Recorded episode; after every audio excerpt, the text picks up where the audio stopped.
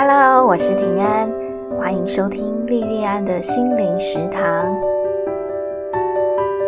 欢迎收听莉莉安的心灵食堂这一集的节目。在录这一集节目的时候，刚刚过完农历年假期。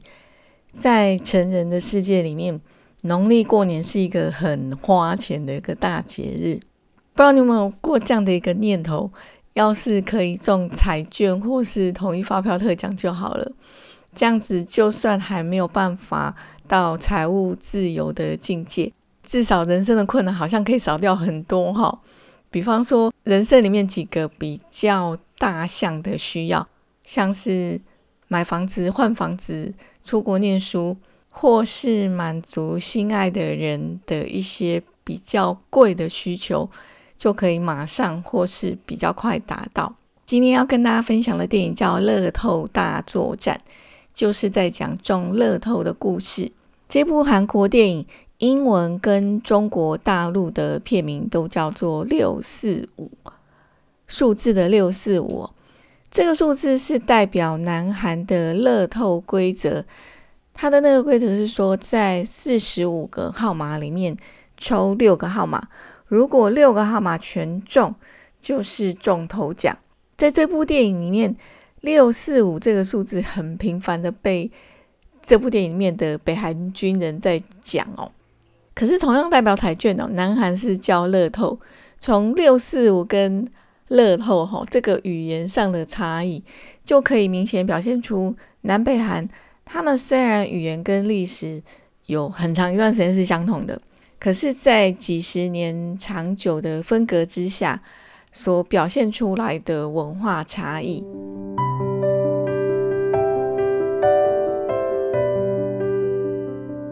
这部电影的一开始就是南韩跟北韩。呃，两边互相报复的，在互射子弹，在攻击哦。然后在这个场景之后不久呢，我不知道导演他有没有那个意图要跟电影《阿甘正传》致敬哦。这部电影里面最重要的非人主角就是一张乐透彩券，就好像《阿甘正传》里面的那根羽毛一样，就飘啊飘，飘啊飘，飘了好远好长。最后就被南韩军队里面的一个兵长朴千宇捡到。朴千宇这个时候呢，他已经在倒数馒头，准备要退伍了。他怎么样也没想到，说在这个时间点，竟然有比退伍更好的事情。他捡到的这张彩券中了头奖，然后他就很小心的就藏着这个天大的秘密。可是却在南北韩边境在执勤的时候。一个不小心，这张彩券又飘走了，就飘到北韩的境内。这张彩券后来是被北韩的一个士兵叫李荣浩捡到。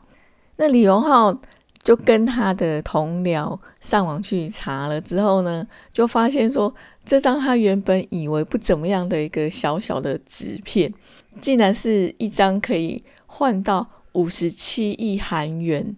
就相当于一点四亿台币。的一张六四五哈的一张彩券，然后就在这个南北韩的边境敏感地带，南北韩的这两个人，一个呢是想尽办法要拿到彩券，对北韩的李荣浩来讲，他有这张纸，如果没有一个南韩的人帮他换到钱，那这张纸其实是没有价值的哈。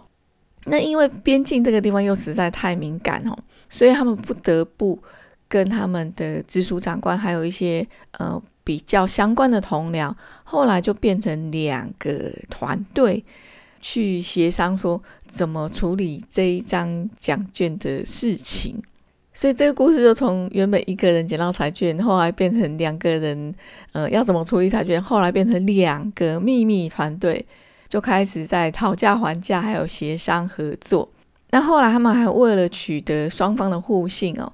这两位男主角就互换到对方的阵营里面当人质。那这部电影就在双方团队一连串的谈判过程，还有这两位男主角在对方阵营里面的一些文化适应，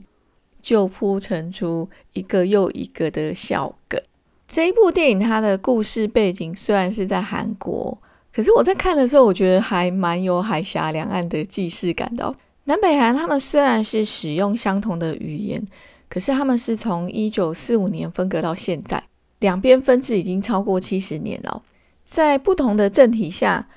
两边的人民其实已经有不同的文化跟价值观。那这些不同的文化跟价值观又会透过语言的形式来展现出来。比方说，我刚刚提到这部片里面最重要的不是人的那个主角哦，就是那张彩券。这张彩券，南韩叫它乐透。其实把彩券叫成乐透，对我们这些受西方价值观影响很大的政治体制来讲，是很直观的事情哦。可是，在这部片子里面，共产体制的北韩，他们就很坚持说要把这张彩券叫六四五。他们觉得没有必要使用“乐透”这种外来语。那除了这个以外，在这部片子里面的几个事件，也可以看得出来说，北韩的整个政治文化氛围里面，美国就是一个很邪恶的国家。我们刚刚从这个彩券的外来语，还有对美国的看法，就可以很明显的看到政治体制对人民的思想会有多大的影响。那在这一部片里面的两位男主角，他们在要去对方的阵营当人质之前，都拼命的练习对方的一些用语哦。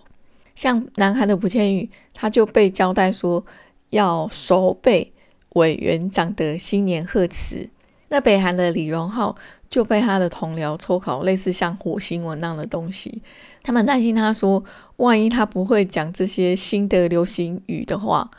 会被南韩那边的人识破身份，那这种种的想象，在他们进入对方的阵营以后，那你知道说我们这些观众是被编导赋予全知观点哦，我们这些观众才发现说，原来他们对对方社会的很多认知，其实都是受到刻板印象的影响，实际上并不是完全像那样子哈，这让我想到。我们在生活里面其实有太多的看法，都在不知不觉中被刻板印象影响。那这些看法大到国族政治，小到家里面的或是职场里面的性别议题啊、长幼尊卑议题等等哦。我在进入学校以后，有很长很长一段时间都是一个很乖很乖的小朋友哦。我在小学还有国中的时候。那时候还在戒严哦，我那时候从来没有怀疑过教科书上写的东西。那段时间我一直把教科书上写的东西当成是这个世界上的真理哦。后来台湾戒严有好几年的时间，台湾有很多的价值哦，新的旧的在剧烈的激荡。我那段时间对于媒体上报的那些政治新闻。我其实是找不到看待这些事件的立足点跟价值点哦，所以那段时间我通常就是采取一个冷眼旁观的姿态